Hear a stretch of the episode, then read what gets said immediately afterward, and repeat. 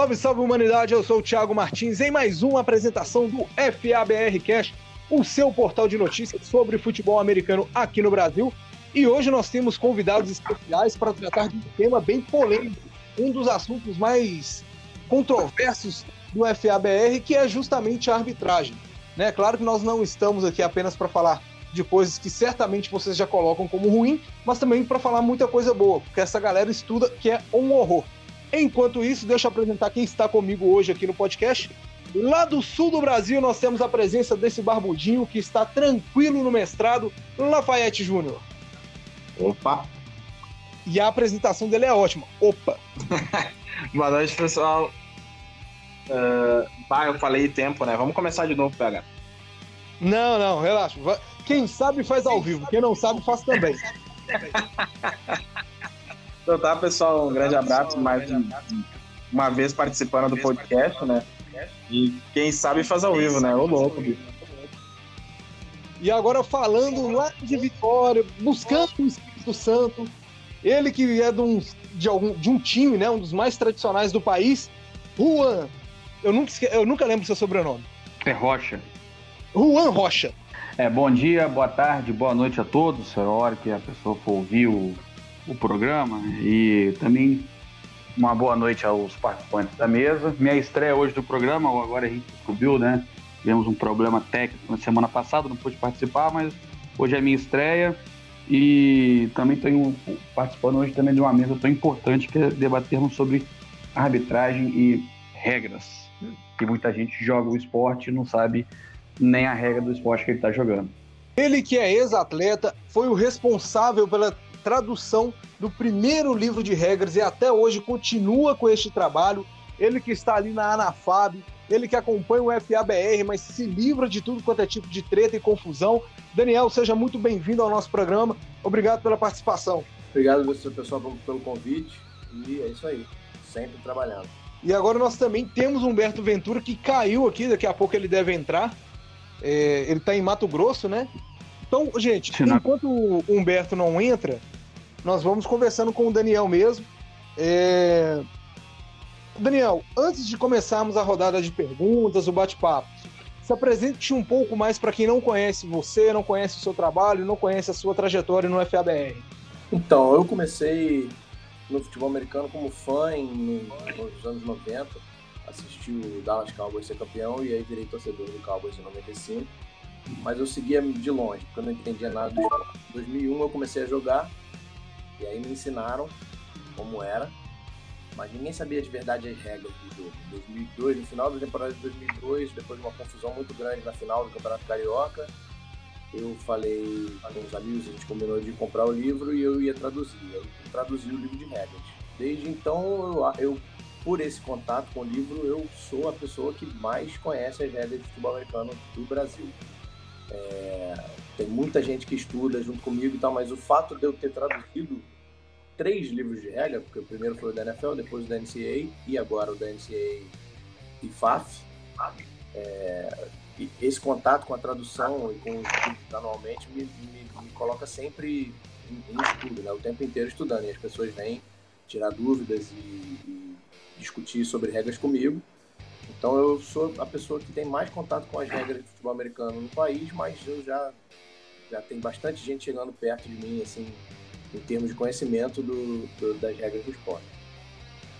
E agora ele que ressuscitou, né, vindo lá do Mato Grosso, Humberto Ventura, um dos maiores árbitros do país, com mais de 130 jogos no histórico. Humberto, mais uma vez, obrigado pela participação no programa. Boa noite, PH. Pessoal, eu agradeço o convite para estar aqui, a gente estar tá falando não só de arbitragem, mas de, um, de, uma coisa que todos nós compartilhamos o amor, que é o futebol americano. Humberto, para quem não te conhece, não conhece a sua trajetória, fala um pouco para a gente como que você iniciou aí no futebol americano e o que te levou a ser árbitro. Olha, eu comecei no, no futebol americano em 2012, uh, quando eu era jogador. Eu jogava pelo Sorriso Hornet, era quarterback. Uh, por questões de saúde, é, eu não pude, não pude jogar.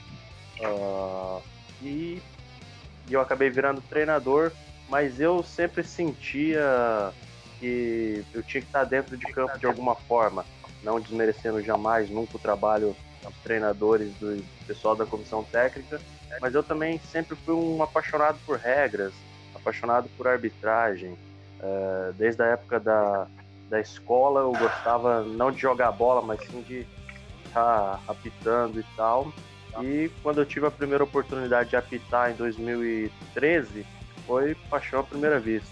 E de, daí, daí eu fiz a, a escolha de optar em ser só árbitro e estamos aí há alguns anos já. Gente, para começar o programa de hoje, ele que está perdendo a virgindade aqui no podcast, Juan, inicia as perguntas aí. Eu queria saber em relação é, aos dois, ao tanto Daniel e o, e o Ventura, ao Humberto, é, se há hoje na, na, na FAB uma questão da padronização da arbitragem na BFA. Por quê? Hoje a BFA, ao ponto, ao ponto de ver do, de quem pratica atletas e comissão técnica, ela, é, vulgarmente ela parece a, uma pelada de, de rua, onde cada rua tem a sua regra diferente. Em Minas Gerais você joga um futebol americano com uma regra, no Espírito Santo com uma outra regra, no Rio, eu falo devido à conferência com que eu participo, que é a Conferência Sudeste. No Rio de Janeiro é uma regra e em São Paulo se aplicam outras regras. E aí eu quero saber se há esse trabalho da, da, da, do, da, da comissão de arbitragem em relação a essa padronização e fazer com que um, um, um campeonato nacional tenha uma regra nacional e não regras, vamos dizer assim, regionais. E uma segunda pergunta, se há uma, uma questão do árbitro poder também estar tá praticando é, a sua atuação em campo. O que eu vejo hoje é que o árbitro faz uma clínica e ele só faz aquela clínica e só vai apitar depois, mas ele não tem a prática. Ele não vai, por exemplo, é, com, com, em conjunto com as federações e com os clubes, é, apitar um treino, é, apitar um coletivo, para ele estar tá, diariamente também treinando, né? Um atleta precisa treinar, também acredito que o árbitro precisa também estar tá treinando para em campo ele é, errar o menos possível. Então vamos lá, Daniel falando. É, a questão da padronização. A regra ela é a mesma para o país inteiro, todo mundo lê o mesmo livro, todo mundo estuda o mesmo livro, todo mundo pergunta para as mesmas pessoas as questões que tem das regras, ou no grupo da, da ou no grupo do Facebook, ou diretamente para mim, ou diretamente para o Jean, ou diretamente para o Humberto. O que a gente tem, a dificuldade que a gente tem é, de, é um pouco de aplicação de coisas subjetivas. Isso realmente é um trabalho difícil que a gente faz é, com, com, vídeos. No ano passado eu comecei a fazer uns vídeos de, de, de meus explicando regras, explicando aplicação, explicando um pouco de mecânica o Vinícius Pérez, árbitro do, do, Rio Grande do Sul também, fez um vídeo, o Jean deve fazer um vídeo também, explicando um pouco, a gente fez, por exemplo, sobre interferência de passe, que é uma questão que, por mais que ela esteja é, definida na regra, ela é subjetiva.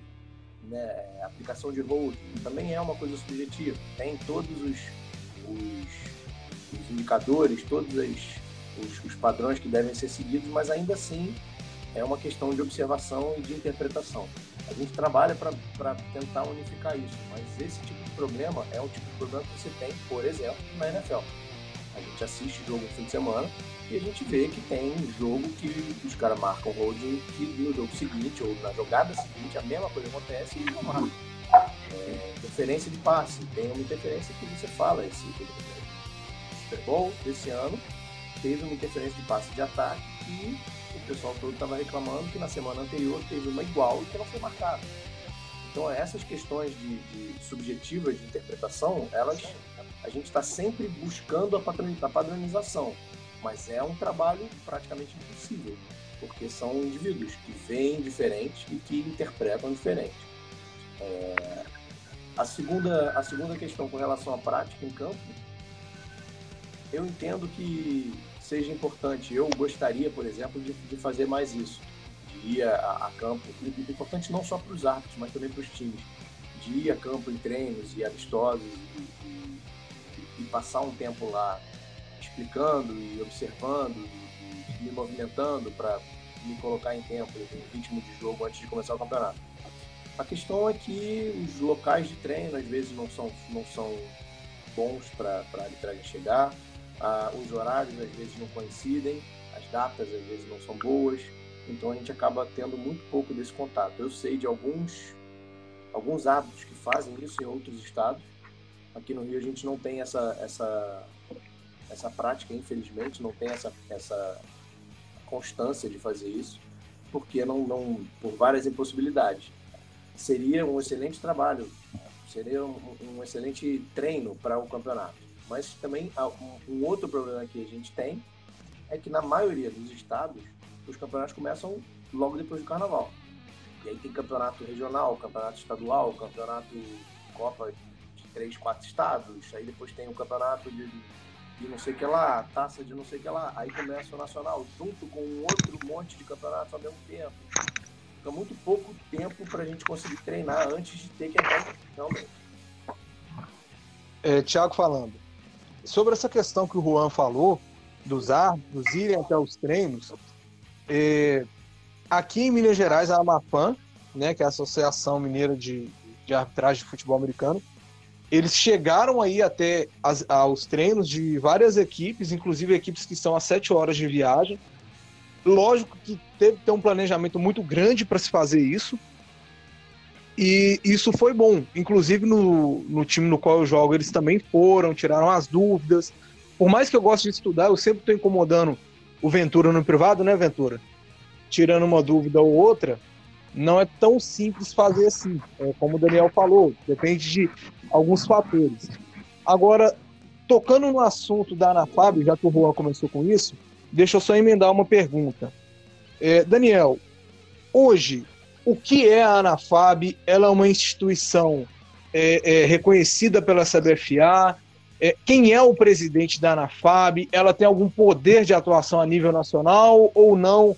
É mais uma instituição que tem nome, mas não tem poderes? Hoje, a ANAFAB é um grupo de árbitros. É isso que é a ANAFAB hoje em dia. Não é uma associação, apesar de ser associação no nome. A gente nunca criou uma associação, juridicamente não existe. É, a gente não tem, a gente não tem, mas também nunca buscou um reconhecimento oficial, nada do gênero a Anafab é um grupo que foi criado pensando em trabalhar os árbitros, não pensando em fazer política de, de, de contratação para campeonatos, nem nada do gênero. Ela foi criada como um grupo para ajudar os árbitros a evoluir, uns árbitros ajudando outros. E ela, nesse momento, ela continua sendo só isso, um grupo de árbitros no nível nacional, que a gente tem é um grupo de árbitros de, de se não todos, a grande maioria dos estados onde tem futebol americano no Brasil, que serve para isso, para a gente conversar, discutir os rumos da arbitragem, discutir formas de melhorar, formas de, de, de se ajudar, mas tecnicamente. Entendi. Então, uh, salarial, de férias, 13 terceiro, não cabe a ANAFAP. Isso é culpa da CBFA mesmo. Eu não sei nem do que você está falando. uh, Lafayette aqui aproveitando esse gancho de Anafab e, e também então um grupo de árbitros e a gente fala e tu trouxe, né, Daniel, a questão de não ser uma instituição política. No último podcast nós entrevistamos o presidente da CBFA e toda e qualquer federação ou confederação ela é em sua natureza uma instituição política. Sendo assim e pensando no cenário da arbitragem nacional, é, quem e como se defende a classe nesses meios políticos, federações e confederações. No Rio Grande do Sul, a gente tem uma atuação muito forte na gestão direta da federação de uma arbitragem, né, um grupo de arbitragem. Então, isso favorece. Mas essa não é a realidade de todos os estados e todas as federações do Brasil. Diante disso, a gente tem alguns outros aspectos que impactam nisso, né? É, todo mundo quer jogar, ninguém quer arbitrar. Quem quer arbitrar sai de um clube. Normalmente são pessoas que deixaram de jogar. Muito pouco se tem a formação de novos talentos para arbitragem. Normalmente quem cansou de jogar ou quem está disponível a exercer, essa, a exercer essa função. Então eu te pergunto, diante de todo esse cenário que é complexo para um esporte amador, como é o futebol americano, quem e como se defende a classe nesses meios que sim são políticos no cenário? A ideia, eu acho, eu acho que a ideia do futuro da ANAFAB é ser também um corpo político. Ela não é por enquanto, porque gente, o, o que a gente tem de representatividade na confederação é o Jean. Mas eu, para ser honesto, nem sei se existe um cargo na CBFA de diretor de arbitragem. Sou sendo honesto, assim, é minha ignorância. Eu, eu sou tão averso a essa questão política que, que nem me meto nessa coisa. Isso, por exemplo, vocês poderiam, poderiam convidar o Jean um dia para fazer, fazer uma conversa sobre esse assunto. Eu sei que todos os assuntos de escalação e de conversa com confederação, com ligas e com, e com times em nível nacional parte do Jean, principalmente. Sei que em vários estados tem representantes da arbitragem na diretoria das federações, não é o caso do Rio de Janeiro nesse momento. E, e, sei que tem alguns estados que são independentes e estão desde muito tempo atrás brigando com as federações. Assim. Não sei qual, qual, é a solução disso, não sei qual é o, o, o, cenário final. A gente teve uma, uma grande confusão há dois ou três anos atrás com a, a arbitragem do, de Goiânia, se não me engano, que a gente chegou a paralisar o, a, a falar sobre paralisar a arbitragem nacionalmente para se resolver a questão de Goiânia.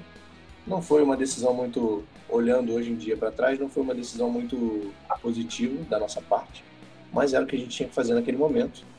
Funcionou para o que a gente precisava e funcionou muito para eu entender que realmente eu não quero me meter nessa parte política, porque a parte técnica da qual a arbitragem me cabe já é muito pesada e me toma muito tempo. O Thiago falando. A pergunta agora vai para o Humberto. Humberto, aí no Mato Grosso é, tem, ba tem bastante times, mas assim, parece que eles geograficamente ficam longe. Né? Como você está aí no estado, eu acredito que você tem um contato maior com o pessoal. Como que faz para se formar novos árbitros numa condição geográfica tão adversa? Olha, HP, uh, o Mato Grosso historicamente sempre teve problema com quantidade de árbitros. Isso antes de eu entrar na arbitragem, antes de eu assumir como coordenador. Uh, eu, uh, uma ideia muito errada que muitas pessoas têm, é, várias vezes eu ouço, uh, ouvia no Mato Grosso a seguinte expressão: ah, não tem, não tem árbitro, vamos fazer um curso e vamos formar árbitro. Uh, eu já disse a você uma vez e repito: uma coisa que tem que se tirar da cabeça das pessoas é que esse negócio de achar que só o curso vai formar o árbitro. Ah, você vai um dia numa sala, você coloca 20 pessoas e você dá um curso de 3, 6 horas e você vai formar árbitros. Não. Não desmerecendo jamais os cursos que são importantes, mas o árbitro tem que ser um trabalho constante tem que ser um trabalho que a pessoa tem que entender que ele tem uma responsabilidade muito grande, que ele tem um dever muito grande, que ele lida com sonhos das pessoas. Então, então é sempre um desafio. É um desafio formar árbitro uh, aqui, uh, até porque geograficamente eu moro em Sorriso, que fica, por exemplo, 100 quilômetros de Sinop, é onde tem um time fica 400 quilômetros de Cuiabá, que é onde tem outro, e fica 700 quilômetros de Rondonópolis, onde tem outro. E está surgindo um no alto do estado, que é a Alta Floresta, e fica a 500 também.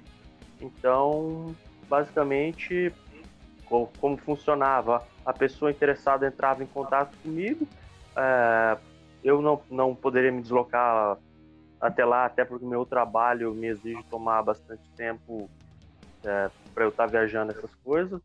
Uh, e a gente, por videoconferência, por troca de mensagem pelo WhatsApp, ia passando a ele desde as mecânicas, as regras e tudo. E basicamente funcionou até o, até o ano passado. O Daniel, você que falou da questão da parte da parte técnica, você se, se mete mais isso, queria saber se poderia falar para a gente e para quem vai nos ouvir também, né, que é o, é o principal, é, onde, onde a gente quer chegar, é quem, no, quem vai nos escutar, é a questão das novas regras e as principais mudanças que elas vão ter para o ano 2020. Parece que agora a regra do overtime mudou, vai ser um tipo um, um, um pênalti agora, né, onde o time vai estar ali na linha de três jardas, para tentar converter o try.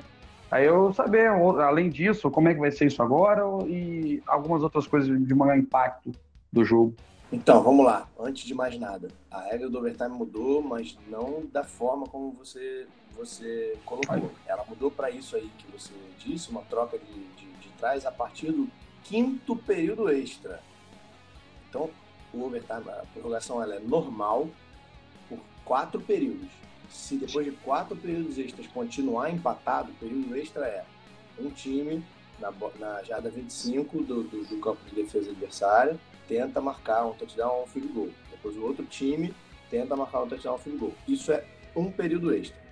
Então depois de quatro períodos desse, aí sim, no quinto, a partir do quinto, a gente vai colocar a bola na jarda 3 e é uma descida para conseguir marcar touchdown.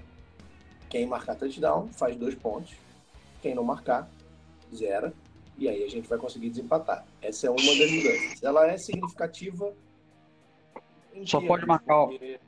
Só pode marcar um touchdown, um field goal não pode ser marcado. Não, só pode marcar touchdown. Entendi. O... É, essa mudança ela é significativa, mas ela não, é, não, vai ter grandes impactos para o nosso jogo. Assim. Uhum. Todos os jogos no país tiveram cinco períodos de prorrogação no, nos últimos anos. Eu tenho certeza que não foram muitos. Só um que durou até meia vida. Perdão, não entendi. Eu, eu me recordo de um, que foi pela divisão acesso, a, a extinta Liga Nacional, né? Uh, Criciúma Miners e Porto Alegre Gorilas. Foi um jogo que foi para cinco overtimes. Mas não me recordo nos últimos dez anos de outra partida que tenha tido esse histórico só um dado informativo aí para implementar um pouquinho o podcast. É, pois é, é uma mudança que é significativa, mas que não vai ter grandes impactos, porque os nossos jogos eles não passam tanto tempo assim empatados. É, a, tem três mudanças mais significativas, sendo que dessas três, duas eu acho que vão ter um impacto bem grande no, no, no jogo. A primeira delas, que é a menos, na minha opinião, a menos impactante é que a gente passa a definir em, em jogada de free kick, a gente passa a definir o edge como dois jogadores ombro a ombro com menos de uma jarda de distância entre eles para bloquear um adversário. E isso é ilegal. Então, até o ano passado, três jogadores era ilegal, dois ainda era legal esse ano passa a ser ilegal dois jogadores se juntarem para bloquear um adversário. Em free kick.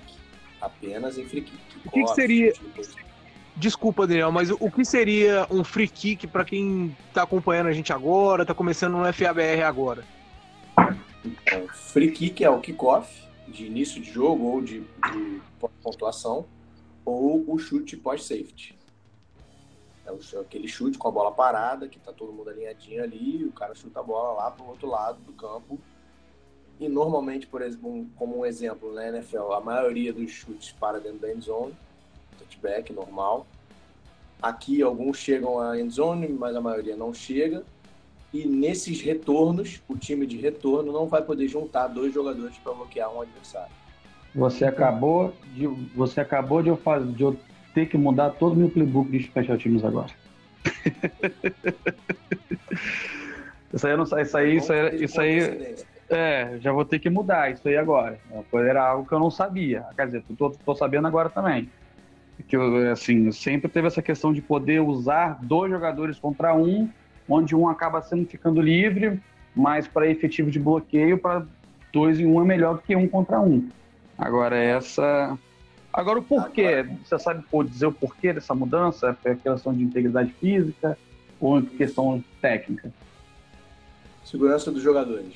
A ideia, assim, a minha opinião é que a ideia tanto da NFL quanto da NCAA e, portanto, da IFAF é chegar ao ponto de eliminar kickoff do jogo. Essa é a minha opinião é que eles estão caminhando para isso. Só que eles não é uma mudança muito brusca que eles não têm coragem de fazer de uma vez. Até mesmo... Então eles estão criando vários métodos de diminuir a importância do, do, do, dessa jogada para poder algum dia virar e falar é realmente isso não serve para nada, vamos tirar isso do jogo.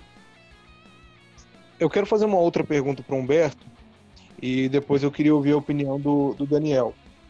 É, eu vou falar como atleta, pseudo-atleta que eu sou, pelo menos, que eu vejo o seguinte: é, pelo menos do meu time, eu sou o único, ou no máximo tem mais um ou outro atleta que busca saber as regras de futebol americano, né? Como eu já falei, eu incomodo Humberto, incomodo a Bárbara, incomodo o Eugênio, enfim, uma galera que incomoda aqui também para aprender, para em campo fazer o melhor. É, vocês acreditam que o fato de ter tantas reclamações no, durante um jogo, de fato é desconhecimento das regras ou falta de interesse dos atletas e membros da comissão técnica em saber como ela funciona? Ou vocês acreditam que os árbitros que realmente não estão tão preparados assim, muitas vezes têm o, a, a parte conceitual, mas não tem o psicológico e o emocional, e acabam atrapalhando o desenvolvimento do jogo? Ou vocês acham que é um, um misto de tudo isso que eu falei? Humberto primeiro, por gentileza. Olha, Thiago, eu, sinceramente falando, talvez eu diria que é um misto dos dois, certo? Uh, eu sempre digo, por exemplo, no Mato Grosso, onde eu atuava, uh, eu tenho qua quase, se não a totalidade, vamos lá, 70% dos jogadores daqui nas minhas redes sociais ou tem meu contato e tal. Eu posso dizer que ao longo desses anos todos, se 10 entraram em contato comigo em algum momento para tirar alguma dúvida de regra, foi muito. Então, assim, há um desinteresse, mas isso está mudando aos poucos. Por exemplo, semana passada eu tive oportunidade, a convite do, da equipe do Arsenal, de estar tá ministrando uma palestra de regra para os jogadores deles. E eu sempre digo, sempre vou dizer que um jogador que sabe a regra é um jogador mais bem, mais bem, bem preparado. Uh, e mas quando você fala, talvez os árbitros não estejam preparados tanto no conhecimento de regra quanto na mecânica, a parte física também, eu faço uma meia culpa nisso, uh, como no equilíbrio emocional, uh, eu também vejo isso uh, tem que se entender que é um conjunto de coisas. Ser árbitro vai muito além de você só saber a regra. Você tem que saber a regra, você tem que saber como aplicar ela, você tem que entender as suas mecânicas, uh, você tem que entender também que a parte física uh, chegou o momento em que ela é necessária. O jogo está muito veloz, então tudo, tudo isso é um acúmulo de fatores, na minha opinião. Daniel, por gentileza eu concordo com o Beto que é uma mistura do, do, dos dois. É, existe uma questão de, de, de, de, dificuldade de preparo. É difícil preparar árbitro para jogo. É, uma, é um trabalho extremamente complicado, difícil, que depende de 100% da sua atenção o tempo inteiro do jogo. Você tem que ser capaz de observar 22 pessoas ao mesmo tempo numa determinada área do campo. Isso é muito complicado, porque ao contrário do futebol e até do rugby, que tem poucos árbitros em campo e muita gente em campo, no futebol americano todo mundo pode estar fazendo contato com o adversário. No rugby não pode, futebol em teoria não pode, então tá todo mundo sempre, o árbitro está sempre observando a região onde está a bola. Futebol americano não, você tem que estar tá vendo o campo inteiro. Às vezes, um árbitro um pouco menos preparado ou desconcentra um árbitro que se desconcentra por meio segundo durante a jogada, ele para de prestar atenção no ponto onde ele deveria estar prestando atenção e nisso ele perde um contato e acaba deixando de marcar alguma coisa ou, ou marcando alguma coisa que ele achou que viu, mas na verdade não era. E por outro lado, jogadores não sabem, por exemplo, o que, que é um holding tem coisas básicas. O jogador que é bloqueado legalmente ele tem o seu, o seu, o seu avanço, os seus movimentos impedidos por causa de um bloqueio, normalmente reclamam que estão sendo segurados. E não estão. Então tem um pouco dos dois lados, assim. Né? Tem culpa da arbitragem, sim, nesse problema, mas também tem culpa do, do, do jogo, do, dos jogadores, dos times. Né? É natural, eu acho, esse desconhecimento dos jogadores dos times. O nível de especialização de regras que o árbitro precisa ter é infinitamente maior mesmo. É, ainda, eu sei que o Lafayette já estava com alguma pergunta engatilhada aí, mas só para continuar dando complemento aqui, no ano passado, no jogo entre o, o Galo contra o Spectros, né, pela semifinal aí da BFA, houve um lance em que, inclusive, a diretoria do Galo foi veemente falando que a arbitragem errou, que isso influenciou no resultado e tudo mais. É, e para falar a verdade, eu nunca vejo, eu nunca vejo é, nenhum árbitro se posicionando e até mesmo muitas das vezes se defendendo né, de, de, algumas, de algumas acusações que depois o vídeo acabou mostrando que a arbitragem foi correta em um lance muito difícil mesmo, principalmente ao Existe alguma orientação, não sei, por parte da ANAFAB ou por parte do livro de regras, da IFAF, enfim, é, para que o árbitro não comente nada nas redes sociais, porque é uma coisa que eu vejo que acontece. O árbitro nunca se defende, ele não defende, ele não acusa, ele não faz nada. Ele simplesmente fala assim: não estou aqui. Existe uma, não vou dizer que é uma orientação, mas é um pedido nosso para que a resposta da arbitragem a qualquer tipo de reclamação desse nível, de, de um jogo importante, ou de qualquer jogo que seja, é que o time reclamante mande para gente o vídeo, mande para mim, mande para o Jean. Tem um e-mail para isso, tem um contato oficial para isso. E qual é o contato? Que não seja do árbitro o meu e-mail é o Daniel Vasquez arbitragem.com. O do Jean eu não sei te dizer qual é. Mas o meu é Daniel Arbitragem.gmail.com. Ô, Daniel, mas assim. Mas só pegando um gancho no que o, o PH falou, o Humberto ou o Daniel, no caso, não seria é, apropriado, é, ou no caso da CBFA, ou a própria BFA, ou a ANAFAB, é, em casos específicos como esse, onde um clube, ou até mesmo uma questão de, de um, um lance duvidoso, de um erro, ou de um acerto que o time acha que errou e tudo mais. Por exemplo, no futebol a gente também tem esse caso que os árbitros eles não falam, eles não podem falar. Eu não vejo árbitro dando entrevista pós-jogo. É, mas existe, por exemplo, a CBF, ela vai e dá um parecer. O Leonardo Gaciba vai lá, que é o diretor de arbitragem da CBF, ele vai lá e manda um comunicado para mídia, para os clubes.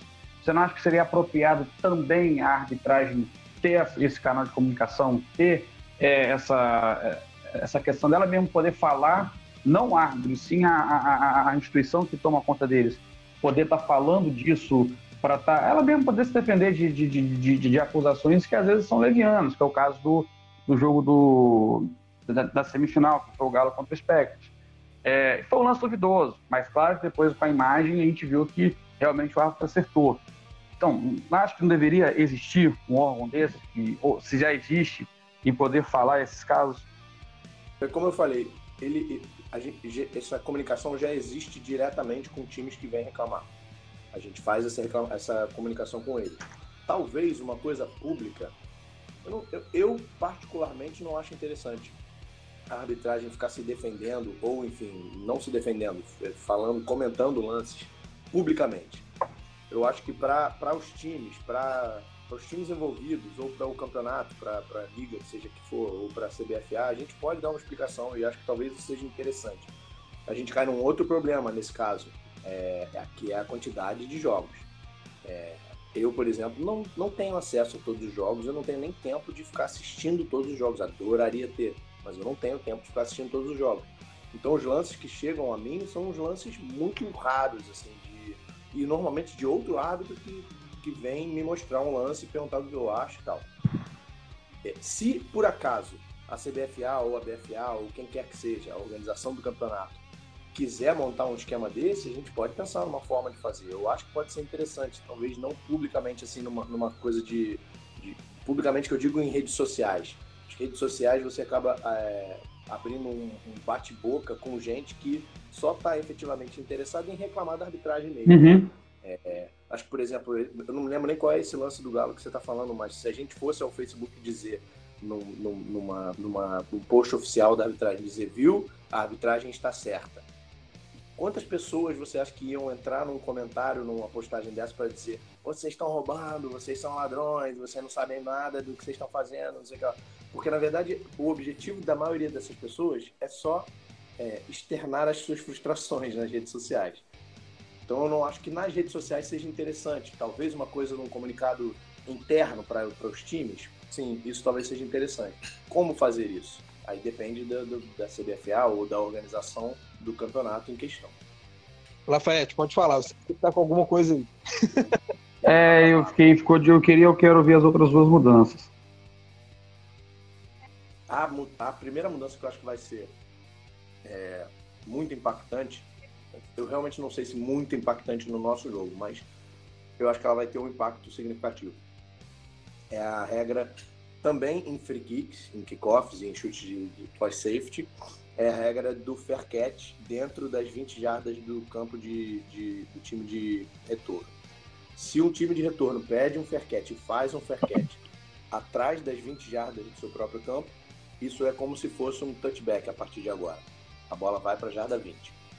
Então, se o time de, um time de chute lá tem um kicker muito bom, que sempre chuta a bola e a bola cai sempre na jarda 5 e o time adversário não consegue retornar, não consegue passar da jarda 20 esse time adversário agora ele pode pedir um fair catch, fazer o fair catch na jarda 5, que a bola vai para a jarda 20. Mas isso prejudica o time de chute, não?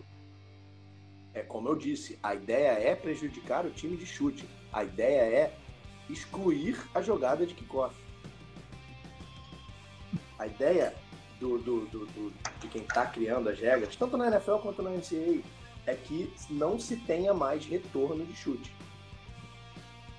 Entendi. E deixa, aproveitando esse gancho que a gente está falando de regras, igual o próprio Juan, é coordenador de special teams no Tritões, é, ele não sabia das mudanças de regras.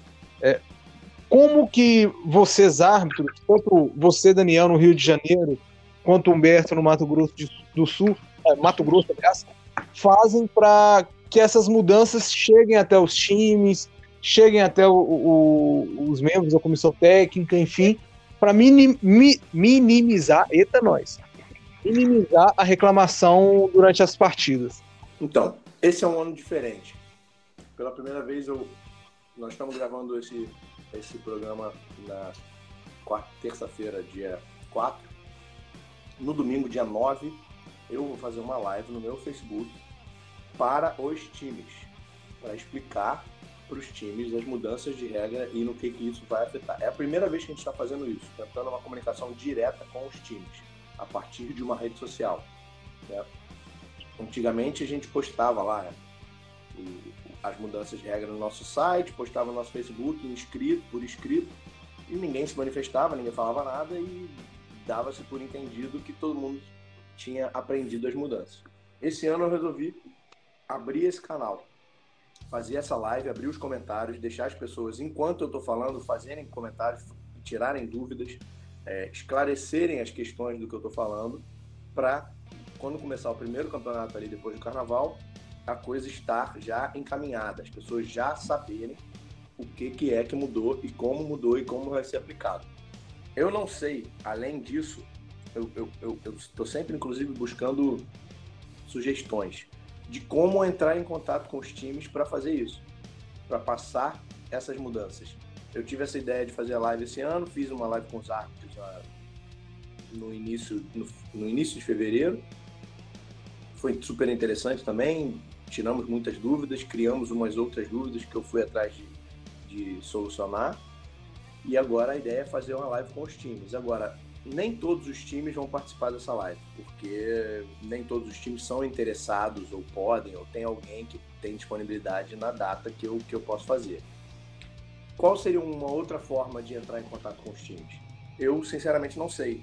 Eu, por exemplo, para divulgar essa live, eu precisei pedir ajuda para o Jean e para os árbitros dos estados do grupo da ANAFAB, para que eles entrarem, entrassem em contato com as federações e com os times que eles conhecessem e avisassem dessa live no dia 9. E vai ser em que horas? Se eles... Vai ser às 15 horas. Ok. Se eles fizeram isso ou não fizeram, E se os times receberam essa informação e levaram em consideração ou não, pa passa do, do, do, do, que eu consigo controlar. Né? A, a, o que eu posso fazer é perguntar às pessoas como elas acham que eu deveria fazer, como seria a melhor forma de fazer e ter as minhas ideias. A ideia da live foi da minha cabeça, legal. Se alguém tiver mais alguma ideia de como eu criar um canal de comunicação com os times para passar essas informações, eu estou aberto a sugestões sempre. Humberto, é, para você, igual você já falou, das distâncias entre as equipes, você já chegou até a mencionar que você faz algumas videoconferências e tudo mais. Hoje no estado do, do Mato Grosso, quantos árbitros você tem?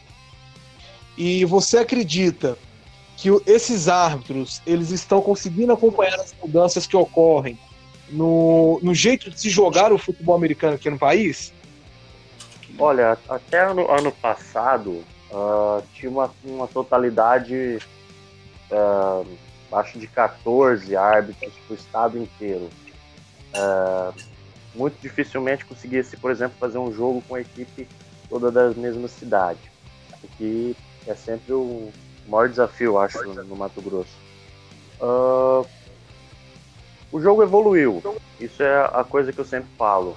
É, se eu pegar o primeiro jogo que eu optei lá em 2013 e o último que eu optei em 2019, a, a, evoluiu demais. Os jogadores estão muito mais fortes, muito mais rápidos, muito mais físico. Uh, o jogo está veloz, então tem que haver uh, um trabalho de arbitragem para acompanhar a evolução do jogo, uh, tanto a evolução das regras, as mudanças de regra, mas também a evolução do jogo. eu, eu, eu costumava dizer sempre, por exemplo, os árbitros DIP antigamente não tinham muita atenção para passe longo. Hoje em dia, é uma coisa que o Daniel sempre cobra, o quanto ele, ele adora ver um árbitro deep batido. Ele, ele adora isso. Uh, então, assim, tem que se entender, por exemplo, que o jogo evoluiu nisso. Que os wides estão muito mais rápidos, que os QBs têm um braço muito mais forte. Então tem que se fazer uma mecânica perfeita, para que não seja batido, por exemplo, quando o carregador da bola cruza o plano de gol. E esse trabalho é basicamente tem que ser feito quase que diariamente, semanalmente, mensalmente, para estar tá acompanhando a evolução do jogo e a evolução das regras. Uh, Lafayette aqui. Eu tenho duas perguntas. Tá? Uma pro Daniel e outra pro Humberto. Eu vou fazer a primeira pro Daniel, que diz respeito ao quê? Uh, já que a gente fala nessa evolução do jogo, e nessa também evolução da arbitragem, porque ela precisa ser é, identificada também, é importante dizer isso. Até onde a arbitragem não enxerga ou enxerga os campeonatos estaduais como uh, espaços e os campeonatos regionais também. Quando eu digo campeonatos regionais, eu não digo Copa Sul ou Copa Nordeste. Eu, eu trabalho com, por exemplo, Copa Mogiana, Copa Pixix, Copa Fronteira, que tem no Paraná, Copa RS né? Até onde esses campeonatos não podem servir de laboratório para a formação de novos árbitros. Em equipes mistas, com novos árbitros e árbitros mais experientes. E eu sei que o calendário é complexo, a gente sabe que tem árbitro aí que está fazendo sábado um ou dois jogos e domingo um ou dois jogos. Mas é, a, a, a, a, a ANAFAB, enquanto instituição, então, enquanto um grupo de árbitros, pensa e prospecta isso, essa é a primeira pergunta para o Daniel. Para o Humberto, eu gostaria de perguntar sobre o intercâmbio cultural e a aprendizagem de arbitragem. Nós temos pessoas como vocês dois que aqui estão, como Vinícius Bes, que eu acho que é uma referência nacional também, pessoas que dominam muito as regras, que entendem muito do jogo enquanto arbitragem e também como conhecedor do esporte. É, e como que é fora do Brasil? Porque a gente fala muito no intercâmbio de atletas que vão para a Turquia, que vão para a Espanha, que vão para o México, que vêm de lá também para cá. Uh, como que se tem conhecimento de como é a arbitragem fora do país e, e, existe uma troca em nível de conhecimento com outros espaços ou não? Esse mercado ele é mais fechado para arbitragem do que é para é, comissões técnicas e jogadores? Essas são as duas perguntas. Eu começo então, Daniel. É, Lafayette, você, desculpa, você é de, de algum time. eu, eu, eu joguei futebol americano durante sete anos, mas já participei de direção, comissão, e agora eu tô aposentado desde a final da, da BFA Acesso Sul de 2019. Ele perdeu pro tá. Spiders, eu gostaria de mencionar isso, e arrebentou com o meu bolão, não esqueci isso, tá? tô rancoroso. Tá bom. Imagina agora que você está jogando o estadual, preparando o seu time, mas você está disputando o estadual, você está disputando o campeonato estadual. Uhum. E aí a sua a arbitragem que vai apitar um jogo seu importante é uma arbitragem que tem um cara que nunca apitou na vida dele, mas que precisa pegar experiência. E um outro um outro que apitou dois jogos, está começando. E na verdade só tem duas pessoas experientes na equipe inteira. Certo? Isso seria um laboratório, né? É, e aí dá um problema de arbitragem, a arbitragem toma uma decisão polêmica e, e, e, seu time acaba perdendo. Não vou dizer que perdendo por causa de uma decisão da arbitragem, porque eu porque a gente sabe que isso não acontece. É possível, né? É, mas a sensação que você tem é essa, é que a arbitragem laboratório, uma arbitragem iniciante, tomou uma decisão que prejudicou o seu time. Como você vai se sentir com o fato de que eu, eu como diretor de arbitragem, estou fazendo experiência com árbitros no campeonato regional. Ou, ainda, você é um organizador do campeonato regional. Você trabalha para isso, para organizar o campeonato regional. E eu, como organizador da arbitragem, decidi que o seu campeonato é menos importante e por isso eu vou experimentar árbitros no seu campeonato. Como você se sentiria com essa decisão? Olha, Daniel, eu, eu vou te dizer que, que esses teus posicionamentos eles são, são bem relevantes e me fazem pensar bastante, tá? Mas eu vou te trazer a natureza da minha pergunta para que a gente possa então construir a partir disso. Ah, foram muito bons questionamentos. O que eu penso? Uh, os grandes esportes mundiais eles operam nessa lógica: o escalonamento de arbitragens, campeonatos e por mais que a gente diga que não, é, é, vamos ser bem honestos a BFA é mais importante na Copa Pick Six, ponto. Não há discussão sobre isso. O dirigente pode ficar triste, pode, os times podem ficar também, mas a realidade dos fatos estão postas. Uh, existem escalas e níveis de arbitragens em diferentes modalidades esportivas, não só no futebol. Árbitros que, querendo ou não, você vai ver direto em determinados jogos. Vamos pegar o tênis como exemplo, por exemplo. A gente tem um grande árbitro brasileiro que está nos principais grandes lances, né? E os, e os challengers e os campeonatos de ATP 250 vão ter arbitragens é, menos gabaritadas. Eu acho que esse é um movimento natural da formação do esporte. Pelo menos eu penso que é o único que se concebeu de uma maneira, é, pelo menos, coerente nas modalidades esportivas que a gente tem. Não sei o que você pensa disso. Sim, mas então, eu, eu na verdade, eu estou te fazendo esses questionamentos como uma, como uma forma de refletir sobre o assunto também, porque na realidade, eu concordo contigo os campeonatos regionais, eles são, por natureza, menos importantes do que um campeonato nacional, sem dúvida. E, e, e, a gente vai sempre, é natural, a gente faz isso já hoje em dia, dar mais importância para o nacional, para os campeonatos nacionais, para os campeonatos maiores. Agora, aí tem uma outra questão, que é uma questão que eu preciso pensar como administrador de uma arbitragem. Eu tenho um campeonato estadual que vai de março até abril. De março a abril, não, perdão, de março a junho e em julho começa o nacional. De março a junho eu experimento vários árbitros novatos. E aí eles vão ficar parados de julho a dezembro. E só vão trabalhar de novo em março do ano que vem. Porque eu vou botar os melhores árbitros para apitar o, o, campeonato nacional. Eu começo a criar um problema para arbitragem, porque não só eu vou perder esses, esses caras que queriam arbitrar, mas não foram considerados importantes o suficiente para arbitrar o nacional, é, como os que não desistirem vão passar seis ou mais meses com pouca ou nenhuma experiência, o que não é bom também para a evolução deles.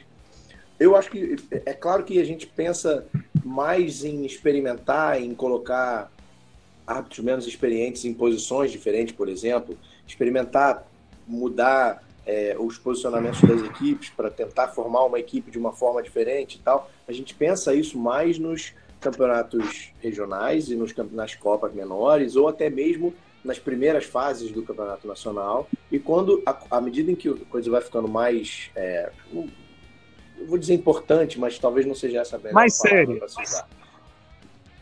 à medida em que vai ficando mais sério, a gente vai afunilando também a arbitragem e colocando os que são mais fortes e os que têm mais capacidade de levar com tranquilidade um jogo que é, por natureza, cada vez mais competitivo, porque está chegando ao que é mais importante, a final de um nacional, ou mesmo a final de um regional. Essas, é, assim como os times vão se afunilando para ver quem são os melhores, os árbitros também têm que fazer isso. A gente vai afunilando para ver quem são, para ir colocando os melhores nas etapas mais importantes, mais sérias.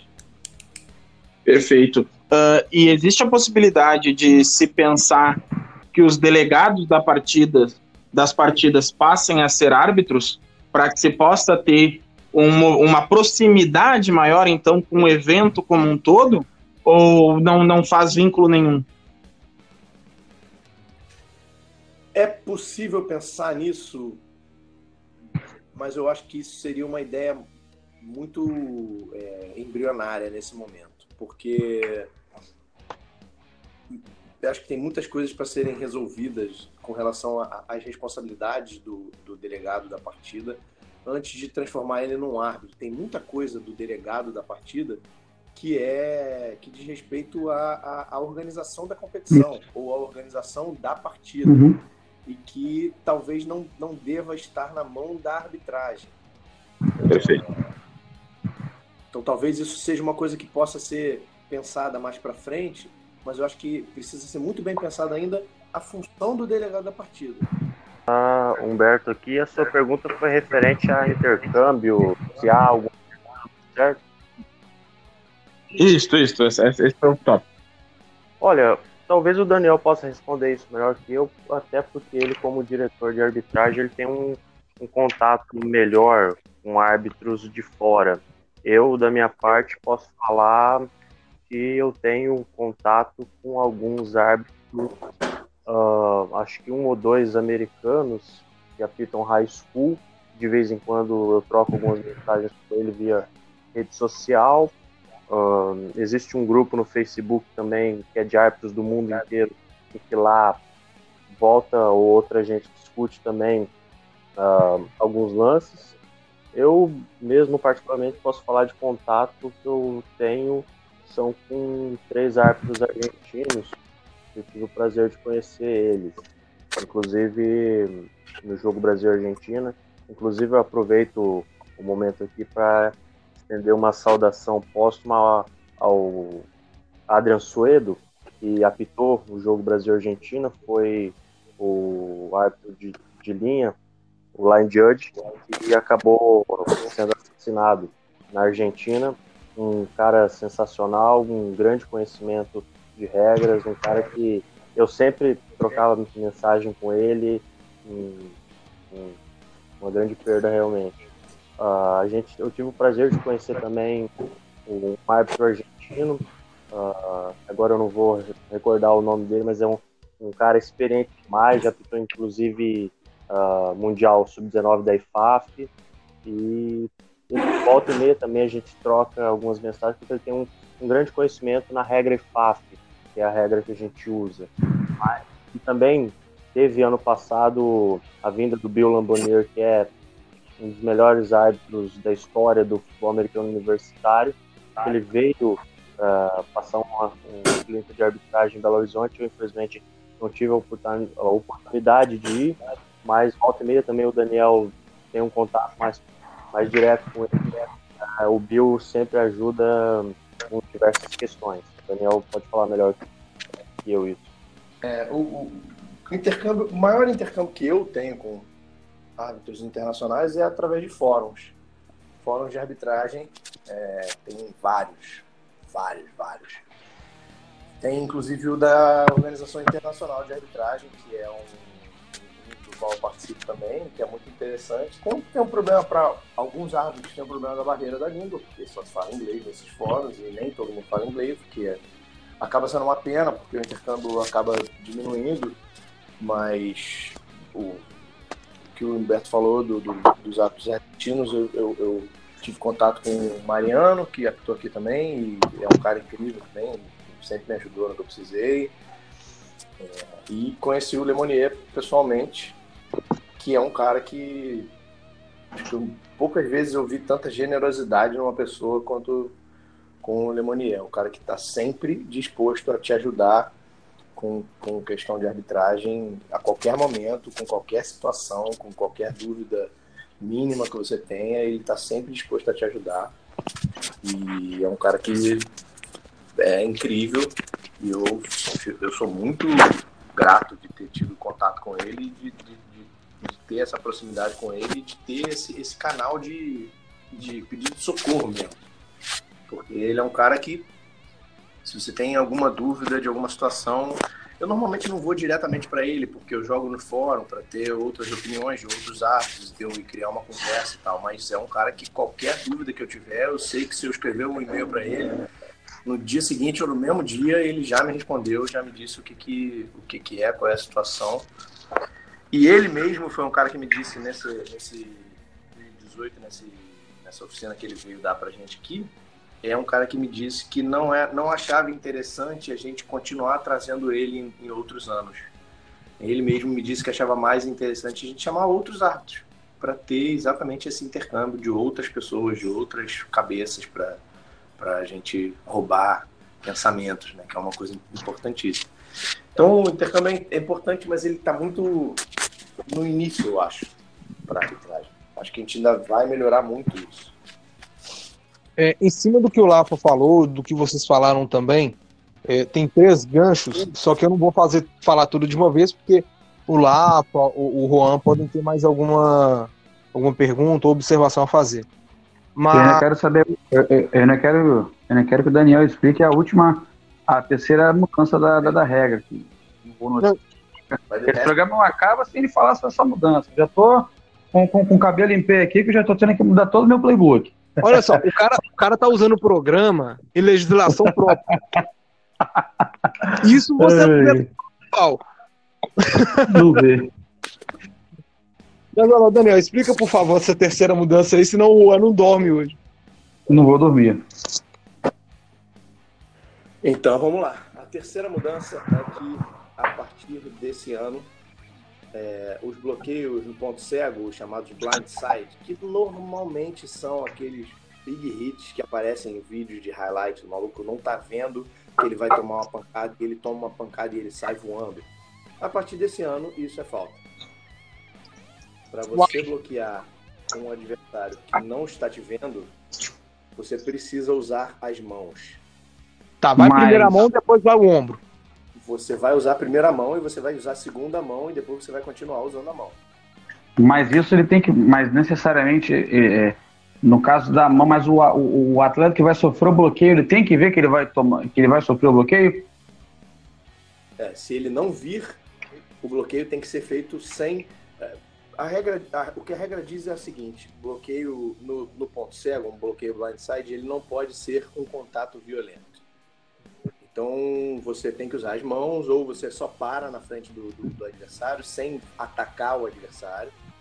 É, e qualquer outra, se você entrar com o ombro, se você entrar com o braço, se você entrar com o antebraço, se você entrar com capacete, mas aí vai ser outra, outra falta, mas enfim. É, se você entrar com qualquer parte do seu corpo para fazer esse bloqueio, que não sejam as mãos ou só parar na frente do adversário, de um adversário que não esteja vendo, um contato que seja no ponto cego, isso vai ser falta.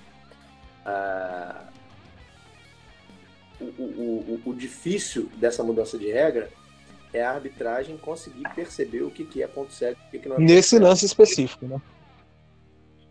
Nesse lance específico.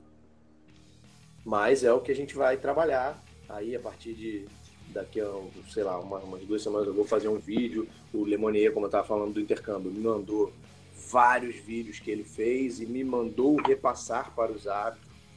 Então eu estou pensando em como fazer uma tradução desses vídeos para compartilhar com os árbitros.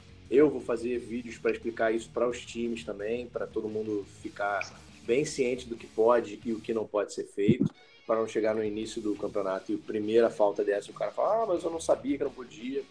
A partir de agora, se você não sabia que você não podia, é porque o seu técnico não te disse que, que você não podia. É, vai, vai, essa, para mim, vai ser a mudança de regra que vai ter mais impacto e a que vai ser mais polêmica, porque ela é polêmica até hoje, ela já é assim na NCAA há um ano, e ela é polêmica até hoje na NCAA ainda. É, como eu falei, tem três pontos que eu quero perguntar antes do programa encerrar. O primeiro ponto que eu pergunto, no Brasil, né, e eu tô falando, me colocando no lugar daquelas pessoas que são leigas ou aquelas que são jogam há anos e até hoje não passou a mão no livro de regras. No Brasil, nós jogamos a regra da IFAF, qual é a diferença para a regra da NFL, ou é high school, enfim, qual o tipo de regra e qual mais próximo do, da, da NFL do high school a gente, a gente chega? No Brasil, a gente joga a regra da IFAF. A regra da IFAF ela tem poucas diferenças da regra da NCAA do ano anterior. A NCAA vai fazer mudanças na regra esse ano que a gente provavelmente só vai adotar no ano que vem. Então, 2021 a gente vai estar jogando com o que é quase 100% o livro de regras da NCAA de 2020. Esse ano, 2020, a gente está jogando com o livro de vai jogar com o livro de regras que é quase que 100% o livro de regras da NCAA de 2019. Tem poucas mudanças, algumas mudanças estão muito interessantes da parte da FAB, mas a NCAA não adota, mas é coisa pequena e é mais para arbitragem mesmo. O que a gente joga é IFAF, que é mais próximo da NCAA do que qualquer coisa. Entendi. E, e agora assim, eu sei, até gasguei aqui, mas enfim, é, nós sabemos que o trabalho do árbitro não é muito fácil. Né? Igual o Humberto mesmo já falou que devido à distância, devido ao próprio trabalho deles, porque vocês não são árbitros profissionais, né? assim como atletas, diretoria e membros da comissão técnica, vocês estão no processo de serem amadores, mas ter uma postura profissional para ser considerado como tal. É, é muita lágrima e sangue, né, no sentido figurativo, mas, assim, apesar de todo esse trabalho que vocês têm, transtorno, né? Que eu já escutei outros árbitros também reclamando de muita coisa. É, Humberto, vou começar com o Humberto, que tem mais de 130 jogos aí na, na nas costas. É, de todo esse caminho que você já percorreu, qual que foi o ponto assim que você falou assim, cara, esse foi um ponto mais feliz como árbitro que eu tive na vida? Olha, é uma ótima pergunta. Momento se eu te falar que foi na final da, da Conferência Centro-Oeste ano passado, em que eu tive o prazer de receber o convite do Salgado, que é coordenador de arbitragem lá do, do DF, né? e a gente uh, fez uma equipe mista e apitou a partida. E quando a, acabou uh, a partida, um dos árbitros, a gente já tinha tomado banho, já tinha, não junto, claro, mas a gente tinha terminado, terminado o jogo e conversando, ele, ele chegou para mim e falou: Humberto, eu me tornei árbitro por causa de você, cara. Porque eu nunca vou esquecer quando você, você era jogador, quando, quando eu era jogador, o quanto você disse, você disse para mim, ah, o seu capacete não tá pintado, tá, cara, mas assim, você viajou mil e tantos quilômetros, né, cara? Você não vai deixar de jogar só por causa com o capacete tá de outra cor. Isso naquela época, hoje em dia eu não poderia. Mas isso foi uma coisa que me marcou bastante, cara. Porque eu sempre falo que um dos grandes é, coisas que a gente tem que fazer é repassar o conhecimento, certo?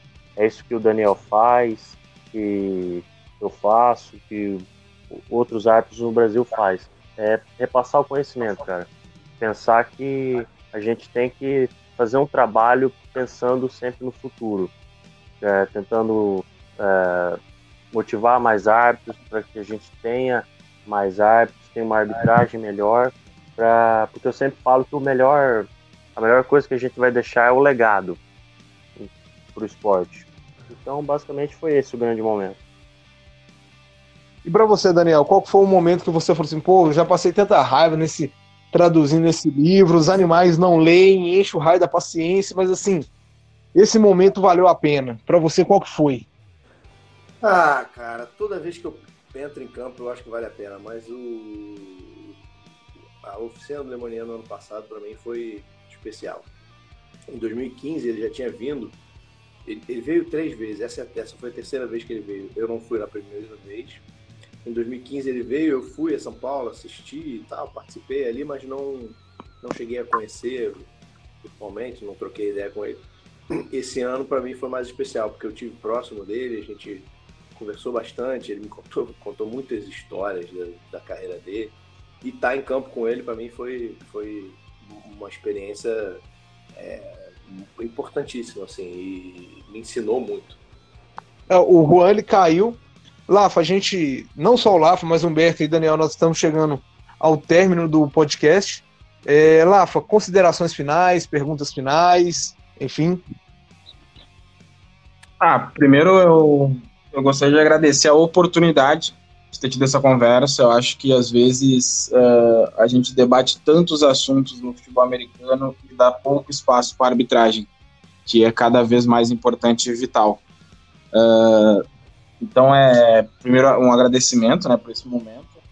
E como pergunta final, eu gostaria de deixar uh, um questionamento assim, numa visão de futuro, né? Qual é o futuro da arbitragem do futebol americano nacional, né? Qual que é o próximo passo mais próximo para a evolução da, da categoria, que, que assim como a modalidade como um todo vem se desenvolvendo ao longo das últimas décadas e principalmente ao longo dos últimos cinco anos, quando o, o, acesso aos equipamentos se tornou mais barato, o acesso à informação se tornou mais, mais palatável, principalmente através das traduções do Daniel, e, e, também de outros fóruns, de outros grupos que a gente sabe que vão se formando de posição, de técnico, de arbitragem. Então, a gente enxerga e vislumbra próximos passos e evoluções para todas as categorias e espaços do FA. Eu gostaria de ouvir de vocês qual que é o próximo da arbitragem. E já deixo, então, meu boa noite, meu agradecimento a todos. Olha, o futuro da arbitragem é buscar cada vez melhorar. Não tem, não tem mágica, não tem palavrinha mágica, não tem poção mágica. O jeito é trabalhar. Trabalhar, estudar para buscar sempre melhorar. Não tem, não tem outra receita.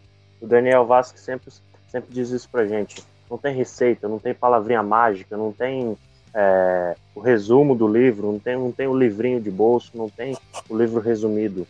É trabalhar, estudar e sempre buscar melhorar. Para mim, eu acho que o próximo passo é, é, é aproximar, aproximar as arbitragens. É a gente se conhecer melhor e a gente conseguir conversar melhor. Acho que a comunicação entre árbitros é, precisa melhorar muito. E acho que quando ela melhorar, a gente vai melhorar também a comunicação de árbitros com times. Aí a gente vai começar a ver maiores evoluções. Bom, eu, eu não tenho mais nenhuma pergunta, apesar que o terceiro ponto que eu ia colocar na mesa, vocês já tinham respondido anteriormente, né? Eu lembrando aqui. Eu quero agradecer muito a presença de cada um de vocês, do Juan, do Lafa, do Daniel. O Daniel, inclusive, eu achei que ele nem fosse participar do programa, porque me falaram que o Daniel era um pouco mais na dele, né? Era mais reservado. Eu falei assim: bom, eu vou tentar. Né? Rapaz, eu tô fazendo vídeo no YouTube com a minha cara lá falando, fazendo. Me falaram isso. Acabou esse negócio É porque o que acontece? Vamos lá. Tem algumas pessoas que sabem, outras não. Eu sou, eu faço parte também do FABR da zoeira. Então as pessoas falam assim: ah, o cara não pode fazer um trabalho sério, né? E, e acham que eu vou fazer humor. E é uma coisa que eu já falei que eu não faço. É, eu não faço humor, eu faço, sei lá, umas besteiras lá de vez em quando. Mas eu quero agradecer muito a participação do Daniel, do Humberto Ventura.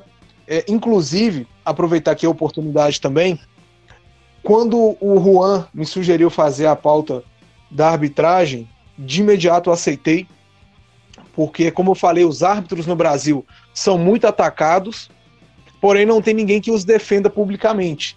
Então é por isso que muitas vezes na página do FABR da Zoeira, que eu sei que tem um alcance muito grande, consegue ter um alcance maior do que é, FABR Network, a Touchdown Mineiro, que também me pertence, né? A... Oh, respeito aí, que tem muito mais alcance do que o FABR da Zoeira, sem farpas, só a tru da tru. Ô, oh, coitado. É, enfim, mas o, o FABR da Zoeira, querendo ou não, ele tem um alcance muito grande, então eu gosto de usar a página para defender os árbitros. Eu não gosto de fazer zoeira com árbitro, porque eu sei que é um trabalho difícil pra caramba, é, existem muitas comparações que chegam a ser ridículas, né, comparando com a NFL, mas como o próprio Daniel disse, na própria NFL, com revisão de vídeo, escambau A4, acontecem erros. Então eu quero agradecer muito a presença de vocês dois, do Juan e do Lafa também, pela disponibilidade de tempo. É, agradecer é, em especial assim o Juan, que começou como árbitro, entrou na minha vida como árbitro. Graças a Deus ele sempre manteve o WhatsApp dele aberto, eu pude tirar dúvidas. No ano passado foi uma pessoa que assim teve uma importância muito grande para mim na superação da depressão, assim como o Lafayette. Eu podia conversar com vocês dois sobre qualquer coisa que estava me aborrecendo, pedir ajuda, né? E no mundo hoje em dia tão selvagem, você encontrar pessoas com bom coração que estendem não apenas bens materiais, mas estendem a, a, o coração, a alma, o, o, ouvido, é muito raro. Então eu quero agradecer muito vocês dois por este por terem me ajudado nesse momento difícil e dizer para todos vocês que sempre que precisarem, o FABRcast está de portas abertas. A gente senta, eu no meu caso literalmente, estou aqui sentado para a gente conversar sobre o esporte, sobre regras, sobre o que vocês quiserem, tá bom? Bom, e é isso. Já que todo mundo ficou em silêncio, agradecer a todos vocês que tiveram paciência para ficar nos escutando até este horário, que eu não sei qual que é, porque o Rafael ainda vai fazer a, a edição do áudio. E agradecer também o, o Rafael, galera, é do FABR Highlights. Dá uma moral pro cara, um trabalho muito sério, muito importante. No mais, nos encontramos no terceiro episódio do FABR Cast. Fique com Deus e até mais.